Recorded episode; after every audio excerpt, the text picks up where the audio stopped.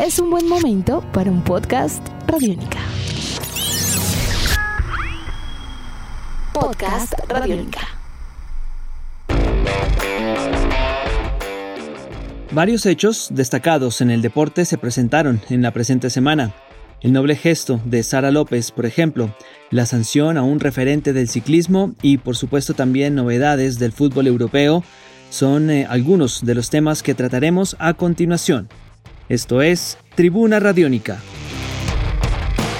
La Federación Internacional de Tiro con Arco organizó con éxito el primer torneo virtual a nivel mundial de esta disciplina, certamen que a la postre ganaría la colombiana Sara López tras imponerse en la gran final al noruego Anders Faugstad.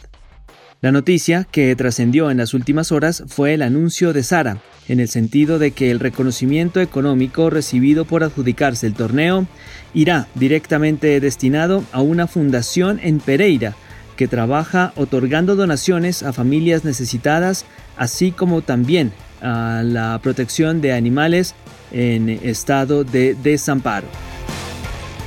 Continuamos ahora hablando de ciclismo porque la Unión Ciclística Internacional confirmó en el transcurso de la presente semana la sanción por dopaje para Harlinson Pantano. En ese sentido, la Unión Ciclística Internacional castigó al ciclista vallecaucano con cuatro años de suspensión por el consumo de la sustancia EPO, prohibida totalmente.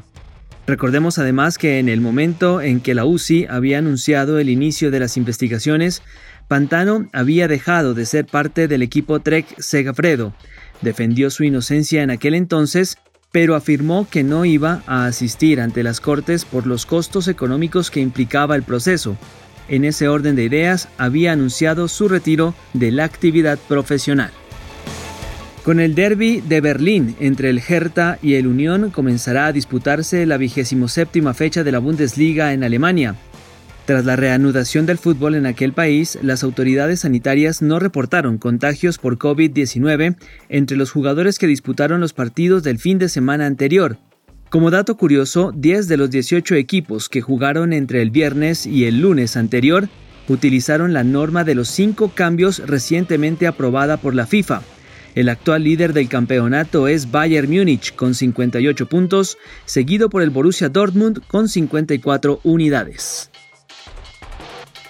Mientras en Alemania el fútbol de primera y segunda división se disputa a todo vapor, en Inglaterra crece el número de jugadores que se niegan a disputar partidos oficiales. A las voces de futbolistas como Wayne Rooney, Sergio Agüero y Raheem Sterling se unió ahora la del defensor del Newcastle, Danny Rose, quien manifestó sentirse como una rata de laboratorio por la intención de la Premier League de regresar a los partidos oficiales en el mes de junio. De momento, avanzan los entrenamientos grupales reducidos en medio de la incertidumbre que supuso la noticia de que seis jugadores de la Premier dieron positivo por COVID-19 entre domingo y lunes, en las pruebas rápidas realizadas a los futbolistas antes de retomar los entrenamientos con sus respectivos equipos. Edición de este podcast a cargo de Juan Pablo Pérez. Mi nombre es Juan Pablo Coronado y pronto estaremos de vuelta en una edición más de Tribuna Radiónica.